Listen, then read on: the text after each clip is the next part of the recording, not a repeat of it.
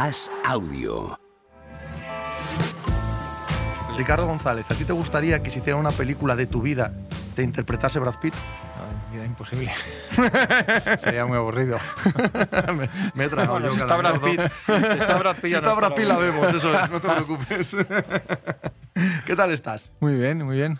Eh, Disfrutando de tus dobles jornadas. yo me encantan, tío. Tú no, porque te ponen a trabajar. Claro, te ponen a trabajar y te, y te lían. Pero yo me encanta llegar a casa y ponerme ahí partiditos. Ayer me vi el partido más estupendamente que la leche. ¿Cuál? ¿Cuál? de ellos? Ah, no recuerdo porque lo cambié. El Barça, el partido No, del Barça. no, no, no, no vi al Barça ayer. ¿Cuál, ¿Cuál era? ¿Cuál jugaba antes que el Barça? A las seis y media. El Zalgiris. El Zalgiris. Vi al Zalgiris ayer. Vi al Zalgiris. Está ahí agarrado. ¿Eh? Está ahí agarrado. Sí, yo creo que no sé si se va a meter, pero bueno, sigue empatado con el Vasconia, un partido por delante Sí, del sí, Efes. puede meterse. Pues, Dice- claro. Dice uno, hoy recordamos a Walter Magnífico, pues está aquí. A Ricardo no le toquéis mucho las castañuelas. Salva Win. Es que ayer empezó la gente aquí a hablar de, de, de Bodiroga para abajo y hubo un rato de Petrovic y Sabonis que si llegas a estar te habría, te habría- te habría gustado. Sí. La gente no termina, lo hablábamos ayer, ¿eh? la gente no termina de, y es un poco comprensible, igual ni, ni siquiera nosotros, pero de entender todo lo que era Petrovic. ¿eh? Se, se pierde un poco la. yo- lo, lo realmente, cuando se dice bueno, que no hablas de bueno, No. de, bueno, hablas de una cosa de, de Michael Jordan en la NBA aquí. Claro, es que de si no- Ayrton Senna, de Maradona. Es, es un icono Claro, es, aún en- superior a su es juego. sentirlo, no es compararlo eh, por puntos o por hazañas, o le ves ahora imágenes tal y dices, pues bueno, pues un buen tirador con un buen dribbling de balón, que entonces era exclusivo suyo, porque nadie botaba así el balón, pero era lo que, lo que movía, ¿no? Un tío capaz de llenar el- el- la cancha de la Cibona dos horas antes de que, de que se llenase el, el- de que se empezara el partido solo por, por verle entrenar, o, o venía aquí a jugar a Madrid, metía 49 puntos en la ciudad deportiva y al día siguiente en el colegio todo el mundo imitando sus movimientos, los Sí. del estudiantes gritando sí, sí, sí, me mola Petrovic. O sea, en el Stephen recreo Curry, hablando. ¿eh? Lo que está contando es Stephen Curry. Pero es verdad. sí. Literalmente. Yo de Sí, niño, o sea, yo era, eh, tengo el recuerdo de ser la persona que más he odiado en la vida. ¿Sabes lo que te digo? Era, Sí. era una sensación de, de lo que dices tú, de ir al patio del colegio y tal y hablar de Petrovic todo el mundo, no hablar de los partidos, hablar de Petrovic. Además, en- entre comillas, era un, un cabronazo, pero infantil, ¿sabes? Mm. Porque era, no era como los eh, Kichanovich o, o, o Moca, tal, que tenían que ya tenían ahí el colmillo revirado, ¿no? Este era un poco de, de eso, de, escupir a uno, de no sé qué, de trolearle tal, pero en plan un poco con, con un carácter infantil, ¿sabes? Porque él era solo juego y al final era un buenazo, ¿sabes? Pero, pero era lo que transmitía, eso es, lo que ponía en pie a, a propios y a, y a extraños. Lleva Mr. Pitch. Sí, sí, 48 Ricardo. Te iba a decir, Ricardo, que te lo creas o no por la dinámica es. de este programa. Llevamos tres días 48 horas con el concurso del, del All-Star de Murcia 98 de mates y la no victoria de Charles Thompson. No sé si esto Yo, yo, ni, yo ni me acuerdo. Pues ya está, hemos liado. Os, veni- os llevamos, os llevamos calentando con la presencia de Ricardo aquí y ni se acuerda. Te, te- te voy a decir una cosa, los eh. concursos de mates y demás... Tampoco son lo tuyo. No, no, Está no, claro que no, no, son lo no, tuyo, no, no, desde no. luego. La ortodoxia. mucho, mira, la ortodoxia del baloncesto. No, a, mí lo de- a mí los concursos no... el coche y tal. Yo, eh, veo los de la NBA alguna de tal y me quedo así un poco con los de habilidades. O sea, que imagínate. No, no. Eh, hablamos de la Euroliga, hablamos de las jornadas de hoy y mañana, la que es la antepenúltima. Después de Sí, esta nos quedan- dos. Después de esa nos quedan dos, exactamente. sí, Y ya sí. están eh, Olympiacos, Madrid y Barça seguros, con factor cancha a favor, ¿verdad? Barça Sí. matemáticamente no, pero No, vamos. pero bueno, sí. si gana hoy al Alba, sí, sí. Pero la sí, derrota no- ayer del Mónaco, Sí, ¿no? o sea, no, Sí, no y- matemático. y, la del pero- Fenerbahce, claro, contra el Madrid, pues prácticamente es que el, visto- Fe- el Fenerbahce lo tiene muy, muy complicado porque tiene ahora 18-3 y el Mónaco tiene 20, o sea que, que muy difícil que Fenerbahce tenga ventaja cancha y, y pensamos que es un equipo que llegó a liderar la competición allá por diciembre, o sea que se ha venido un poquito abajo en las últimas jornadas y bueno, eh, fue muy bueno el duelo de, del EFES eh, Armani con otra, con otra aparición estelar en la semana anterior de Ataman diciendo que estaban muertos, no había ninguna posibilidad, no sé qué, no sé cuántos. Y acabó el partido, se dirigió de frente Ataman a Messina, que son amigos, sabes que Ataman habla perfectamente italiano porque estudió en Italia la carrera y todo eso. Messina se reía a pesar de la derrota y Ataman le, le miraba y le dijo, Esto es lo que ya hay. sabes, Hasta mañana. Ya sabes cómo, cómo, cómo- te la juego, ¿no? He Pues- visto unas- un cálculo de estos estadísticos de estadística de las opciones y salía Olympiacos primero básicamente seguro, El Barça segundo, porque tiene, debe tener mejor calendario que el Madrid, que no tengo en la cabeza. No, lo que, lo que tiene Y- mejor el Barça es que en caso de en caso empate, de en empate caso de y- empate le supera porque la ya hubo lío en su día, ¿no? Por, porque la prórroga, sabes, en el, en el desempate, Sí, en la sí, ida y de sí. vuelta, la, prórroga vale cero. que. Yo creo que es justo, porque al fin y al cabo, si has forzado la prórroga, has acabado los Empatando, 40 minutos. eso es, sí. eh, y entonces tiene en- el Madrid pierde el desempate tanto con el Olympiacos como con el Barça. Pero vamos, yo creo que ahora mismo, viendo las combinaciones de rivales y de todo esto, yo creo que tenga mucha trascendencia. No, aquí sale eso. Mónaco cuarto, Maccabi quinto, eh, Fenerbahce Fenerbahce sexto. sexto, Partizan Basconia. Con lo cual sería Barça Partizan y Madrid Fenerbahce. Es Claro. duro, ¿eh? Ah, no, no, sale quinto. Madrid, Ma- Partizan. Bueno, es que, o- o es que hay muchas opciones. Ahora mismo no sabes porque La también ese, es que ese cálculo de posibilidades es en función Sí, de que sí, no, no, pero bueno, de un es- victoria-derrota sin sí. contar tampoco la dificultad de los rivales. y- Son Fenerbahce, Maccabi, Partizan, son ¿Los ordenáis? ¿Podéis ordenarlos a esos tres? para cuartos. Sí, de más peligroso a menos. Para cualquiera, ¿eh? Hablo en genérico, de mejor equ- eh, equipo te- a menos. En teoría, ese orden, Fenerbahce, Maccabi, Partizan, pero el Maccabi está muy bien ahora y es muy peligroso. A mí ir a jugar a Belgrado no me parecería- Es muy, Cómodo, ¿eh? muy duro. Hombre, yo si tuviera que elegir, voy a elegir el Maccabi como rival. Sí. Sí. No sé si más propicio, pero casi prefiero jugar con el Maccabi que con el Fenerbahce y tú tal, vuelve Wilbekin, supongo que estarán más afinados, entonces no lo sé, el Maccabi yo creo que que en principio, claro, te la pueden liar Baldwin y Lorenzo Brown perfectamente y es un equipo muy físico y con ritmo muy alto que juega muy, a mucha velocidad también. pero- Dijo Scariolo ahora que les metieron ayer, el otro día, ciento no sé cuántos puntos al- a la Virtus, que es la mejor pareja de, de exterior de Europa. eh, Pues no debe estar muy lejos. Lorenzo ¿eh? Baldwin. Bueno, Hombre, a no. mí es que Baldwin no me gusta nada, la No, verdad. pero Sinceramente, es un tío mucho. con un talentazo, con un Sí. físi- físico de NBA increíble y tal, pero no sé, no. A mí no me parece disparatado, ¿eh? No me parece disparatado. Lorenzo está haciendo una temporada otra vez Lo que- bestial. Yo creo que eso tiene menos trascendencia porque al final se, se pueden mezclar todos. No sabes si vas a ser primero, tercero, Madrid-Barça ahí, los otros eh, quinto, o sea, eh, quinto, sexto, séptimo está en el aire, pero la octava plaza, ojo, ¿eh? Ojo, Vasconia y Zalgiris empatados. Zalgiris tiene buen calendario. El Vasconia tiene a favor eh, todos los Vázquez Averas. Y ojo, el EFES, que El lo Efes tiene que ganar las tres. tiene que ganar los tres. Y que pierda dos. Que sí, Baskonia. pero tiene tres y juega en casa dos. Juega con la, en casa con la Virtus. En la próxima semana en un partido que tiene su miga en la cancha del Fenerbahce. Sí, sí, O sea que un turco puede eliminar al otro. Y la última jornada, si, si necesitara ganar, en casa con el Mónaco, que yo creo que no fallan. Bueno, necesita, necesita ganar. Sí, necesita los tres, ganar sí, los tres. Pero, pero ahora está en la mano, porque son tres partidos, no son ya una proeza de 7 de 8 o tal. Son tres partidos. Y es que vienen de jugar quizá uno de sus mejores partidos de la temporada. Y luego una cosa que habla mal del nivel colectivo del, del, del EFES es que tiene a dos jugadores entre los cinco eh, más valorados de la Euroliga, Claro. a, a Michi y a sí. O sea que, que habla mal del, del- teniendo a dos entre los cinco primeros, que estés con estos aprietos, habla muy mal de, de la cohesión del grupo y tal. Lo que pasaba también el otro día, eh, criticaba, les criticaba mucho a sus jugadores por decir que es que solo se ponen las pilas cuando están con la soga al cuello y ven que les van a eliminar, porque es que el otro día hicieron un partido que si te dicen que el puesto que están no te lo crees, o sea, jugaron de maravilla. Dice Loreto, el F si se mete sale Ahí campeón. Esa teoría pulula mucho. Yo no la- creo yo- que No, creo no, que- yo yo, no lo creo. yo Yo creo que ahora, ahora creo que se puede meter cuando la semana pasada no da un duro por ellos, pero tampoco le veo de Yo creo que han campeón. gastado sí, todas esas. Y que el Olympiacos es un equipazo, hombre. Que incluso si te metes octavo, vete a eliminar al Olympiacos a Grecia, ¿eh?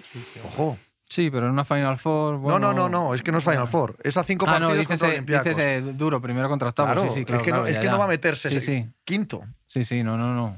Claro, Oye, claro. Ricardo, que decíamos los Cariolo, los dos italianos sin opciones a tres semanas de acabar es duro, ¿eh? Para, Hombre, para más Italia, en, para el, Euroliga más en el caso del Armani, El que, de, Armani, sí. que, de, que de la Virtus, que ya sabes que esto puedes eh, gastarte pasta, puedes eh, firmar un par de buenas estrellas o jugadores con nombre y tratar de formar un equipo, pero no es llegar y besar el santo. Aquí eso es prácticamente imposible. O sea, primero te tienen que dar un, un lavadito ¿no? y coger un poco de, de ese nervio competitivo y saber lo que es la competición, aunque tengas jugadores con esa experiencia y es muy difícil llegar de nuevo así y, y meterte ahí. Pero bueno, el Armani sí, claro, evidentemente un equipo hecho mm, para ganar. O sea, Sí, dicen hay que la temporada es para alargar a Messina. Yo estoy de joder, y acuerdo. tanto que sí.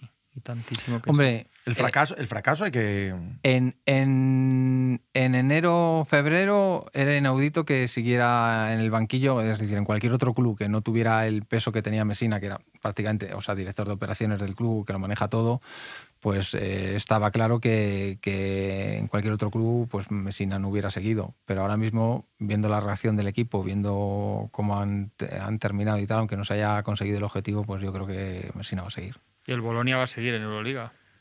Eh, eh, esa, esa- el Valencia, al quedarse fuera de cuartos y venir de la vía. Sí.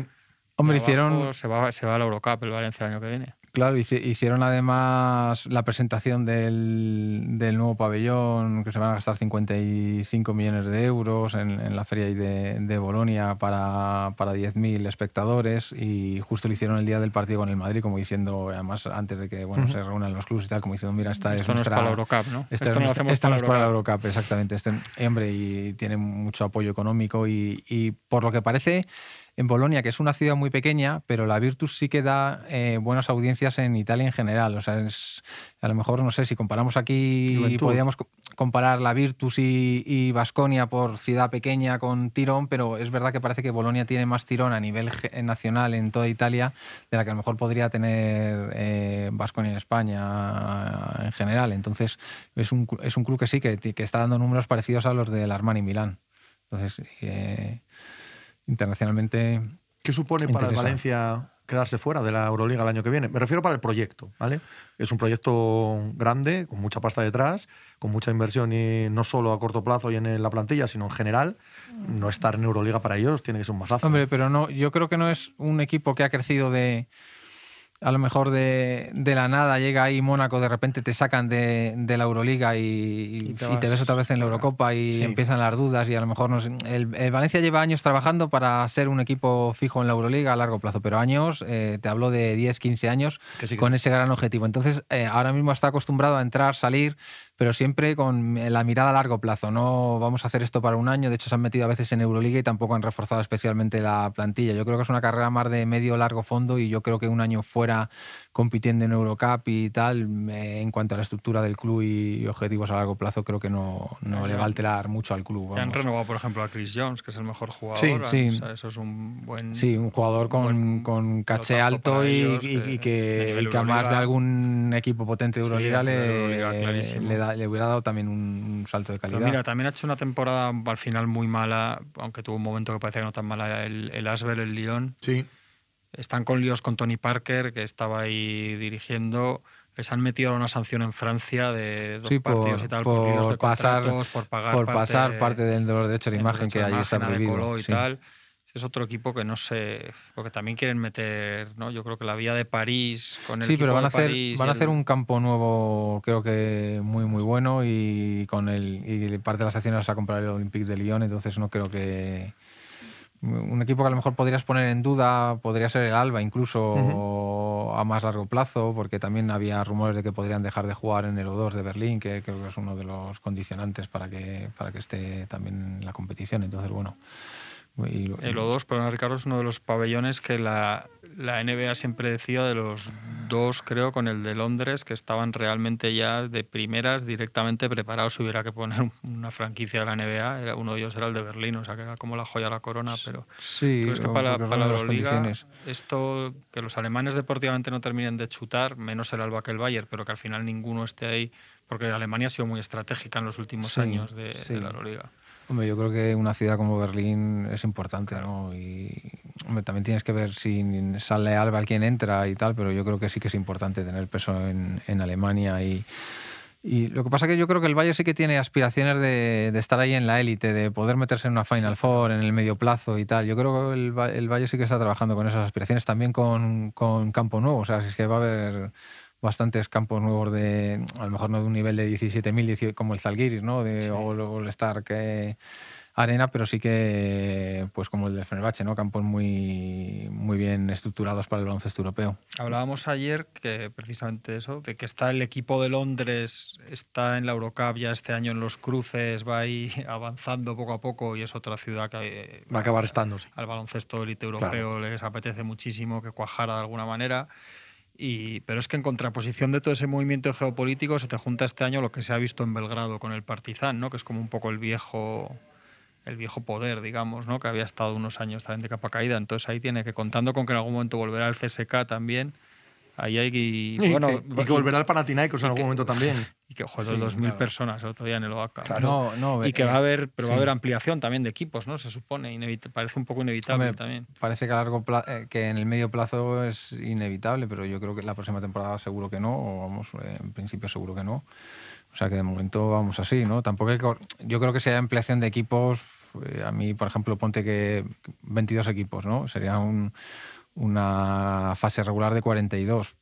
No sé, eso sería difícil. Muchas Una, jornadas. Claro, por- no, una vez que metes 22 equipos, Claro, y supongo hacer- que ya tienes claro. que irte a octavos de final, ¿sabes? Meter es- aquí 16. es la competición nacional. No, y a no jugar todos contra todos. Claro, claro. Ahí llega, ahí llega un momento en el que. conferencia, Sí, y, sí, sí. y lo que tú dices, a lo mejor tienes que meter una eliminatoria previa, porque Claro. claro, si se te quedan 14 fuera, tal. Y estás a mitad de competición ya con 7 u 8 desahuciados, ¿sabes? Yo siempre he abogado por porque subieran y bajaran dos al Eurocup, es decir, eh, el- la Euroliga a la élite, pero manteniendo un poco el criterio Sí, deportivo. una Euroliga dos, tú- sí. Claro, es decir, eh, entendemos que sale un equipo en Grecia, el Promiteas, con Antetokounmpo, un familiar de Antetokounmpo, que es increíble y tal, pero si el año que, que viene no va a estar, pues a lo mejor ese equipo no te interesa, pero si va a la Eurocup, mantiene el equipo, el bloque y desde ahí gana el ascenso, pues sería interesante, ¿no? Si baja uno de los grandes, ponte que bajase un año el Madrid o el Barça porque está muy, que es difícil, pero que está muy mal, pues nada, el año siguiente toca subir. Yo creo que eso sería un modelo ah, competitivo y atractivo. El problema es que, bueno, claro,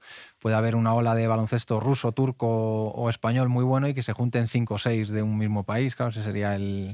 Y como te el dice el Loreto, eso no te lo firman los que ahora mandan. Ni españoles, turcos, griegos. mm, Los que tienen, los que la competición es de ellos, no te lo firman. Sí, claro, es que es, es difícil asumir un posible descenso, pero bueno, no sé, yo cuando Madrid o Barça no han jugado la Euroliga, pues o han jugado la final de la competición que han estado, lo han ganado. Siempre ha sido así, o sea que, que tampoco creo que sea tan difícil poderte colar en una final de Eurocopa teniendo el potencial de un Madrid, de un Barcelona, de un Panathinaikos, de un Pero si no se trata de eso, se trata de Ya. todo el año, la pérdida que tienes de, de ingresos, de atención, incluso para la propia competición. Si estás un año sin alguno de estos transatlánticos, Ya, ya. lo nota la competición. ¿eh? De hecho, tiene que estar notando la ausencia de dinero ruso a tu triple en la liga. Sí, pero bueno, al final se ha compensado, yo creo, ¿no? Los jugadores se han repartido y, al- y- y ha hecho otros proyectos muy atractivos que han permitido crecer, desde Belgrado hasta, pues, por ejemplo, el mismo de Bolonia en Italia con los dos equipos. O sea que, bueno, yo creo que ahí no se está notando tanto lo de, lo de Rusia, la verdad. La, Eurocup, por cierto, que ahora vienen los cruces, es divertidísimo. ¿eh? No he visto un partido europeo Pues en mi hay, vida. pues hay 800 partidos de fase regular, es un poco largo en dos grupos, pero luego 18. Pero luego 18, juegan una liga de 18 también, o sea, es bastante tremendo, pero es que ahora salen 8 y 8 y esos juegan primero contra octavos, se cruzan, pero es todo a un partido en pista del que tiene ventaja. Y, y el año pasado que lo El- el hicieron pre- fue divertidísimo. Es como el Claro, Madness, sí. tío. Es el Madness europeo. El año pasado el Juventud quedó primero, había ganado todos los partidos de casa o algo así, llegó el, el Ratio Farm, creo que fue, en primera ronda y se lo, y se lo ventiló. Y la verdad es que yo el año pasado vi Y el bastantes porque... Al Partizan Porque también. son sí. divertidísimos los partidos, porque es que en realidad es la única magia que tiene, el, el único secreto que tiene el Madness. Sí, sí, claro, Partidos evidentemente. un- hombre, aquí son tíos que se han jugado al baloncesto, no como en el Madness. Que eso le pero quita gracia, eso le quita mucha Esto gracia. le quita gracia y, y tal, pero la verdad es que es muy, es muy divertido. ¿eh? Ahí- y Y es que el- lo- los partidos a eliminación son divertidísimos. Hombre, claro, claro, evidentemente, esto no es descubrir nada, pero es verdad que, que eso funciona. Pero claro, Luego te planteas para el que gana 18 partidos, o sea, está 18 jornadas líder para luego jugártelo todo en, a un partido. Es verdad que siempre con el Gran Canaria, por ejemplo, tiene ventaja de campo. No sé si es el primero total. To- Total, total. en todo. sí, o sea, sí, que total. el Gran Canaria tiene, gana cuatro partidos en casa ahora y está en la Euroliga. Es campeón y está en la Euroliga el año que viene. Cuidado, no estar en la Euroliga es un No, no, claro, claro, claro, claro. Dos preguntas interesantes para despedir, ¿vale? Una dice Pablo Am, ¿y va a haber equipo árabe al final? Eh, de momento yo creo que eso está. O sea, el próximo año seguro que no. a medio plazo Sí. casi seguro que sí, medio- a corto plazo casi seguro que no. No lo sé, yo creo que está un poco. Están ahí. Yo, yo no. Hace un mes estaba convencido, ahora no lo tengo tan claro, no lo sé. Vamos a verlo. Y la otra, Zarsak, está cogiendo más auge la Champions que la Eurocup. Ahora mismo da más dinero. De hecho, Unicaja Mm. prefiere jugar Champions que la Eurocup. Bueno, bueno, bueno. Bueno, bueno, Esto- bueno, dice aquí el eh, jefe de sección de- Esto, no, no, yo creo que esto el Unicaja toma una decisión y ya está, y, y- pero yo creo que no tiene más. Más auge. Yo creo que la segunda competición es, es la Eurocup, claramente, ¿no? Hom- Hombre, lo que tiene. Bueno, la, la Champions yo creo que ha crecido en nivel y está bien organizada y está funcionando bien. Y tiene el premio de un millón al ganador. O sea, un millón de euros no está mal, ¿eh? Porque te presentas ahí y te llevas un, un millón de euros, es un, un chute presupuestario muy importante. Yo creo que eso. está- Lo que pasa, claro, el premio de la Euroliga. Es el Está todo, bien, hombre. sí, sí, Jugar claro, la Euroliga, claro. imagínate, para un equipo de estos. tío. Aunque ahora mismo, bueno, el, el líder de uno de los grupos de la Eurocup, que es, eh, que es el Prometei ucraniano, juega a los partidos en Riga por el asunto de la guerra. Y luego, bueno, de la, de la primera ronda tenemos un Juventud London Lions, ¿no? Ahí en la cumbre. London Lions en es, que, es Badalona. que Juanma y yo seguimos siempre a los London Lions Yo con el mucho rayo los partidos de los London Lions. Hay que divertirse te crees con que solo ves mierdas tú. No, no, deporte. claro. Los Lakers, los Lakers británicos, porque se crearon con, Sí. con color púrpura y oro ¿Ves? por por. Pero es que además, los Lakers británicos. Está, mira, si es que no hay ningún otro equipo. Ya, ya, ya hay uno. Ya hay un fan Está ahí, machicado ya, que lo va a seguir. ¿Sabéis, no, no, que se, quién juega en London Lions? Que es que, como no lo sabéis, por ejemplo. ¿Qué voy a saber? Sam Decker. ¿No os acordáis de Sam Sí, hombre, Decker? cómo no. Sí, sí, Universidad sí. de Wisconsin. Jugó una Final Four, también jugaron una final, la palmaron con Duke. Pues jugaban, jugaban Sam Decker y. Coño, el que hizo carrera, el que hizo carrera en la NBA es otro. Ah, Kaminsky, Frank Kaminsky. Oh, claro, claro, claro, claro sí, sí, sí, sí, sí, sí. Ricardo, qué placer charlar Muy bien. contigo de Euroliga siempre. Nos vemos. Nos vemos.